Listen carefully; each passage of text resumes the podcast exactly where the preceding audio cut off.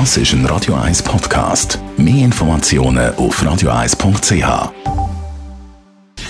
Gesundheit und Wissenschaft auf Radio 1. Unterstützt vom Kopfwehzentrum Irlande Zürich. www.kopfwww.ch wenn die Sonne brennt, steigen auch die Emotionen. Autofahrer hupen häufiger, Polizisten greifen ihnen zur Waffe in Trainingssituationen und bei Verkäufern im Laden sinkt die Hilfsbereitschaft. Auf den ersten Blick zeigen die Studien ein klares Bild.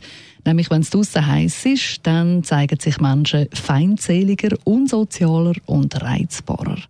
Aber gibt es auch mehr Gewalt? Genau das haben Forscher herausfinden Gewaltforscher von der Iowa State University, die beschäftigen sich schon seit Jahrzehnten mit dem Thema und sie kommen zum Schluss, dass mit jedem Grad Celsius Klimaerwärmung die Mordrate um 6% ansteigt.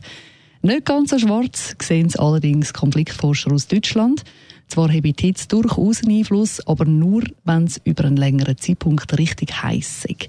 Wenn man das Klima als unangenehm empfindet, wird das aufs Umfeld übertragen. Das ist natürlich so.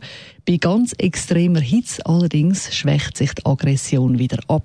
Dann ist der Fokus eher darauf ausgerichtet, wie man sich eben kann abkühlen kann. Und eine gute Strategie, um sich abkühlen, sagen Wissenschaftler, sei die Stirn zu kühlen. Vor allem, wenn unsere Stirn überhitzt ist, dann reagieren wir nämlich aggressiv. Darum also Stirn kühlen, das ist die perfekte Lösung, um auch bei dieser Sommerhitze einen kühlen Kopf zu bewahren.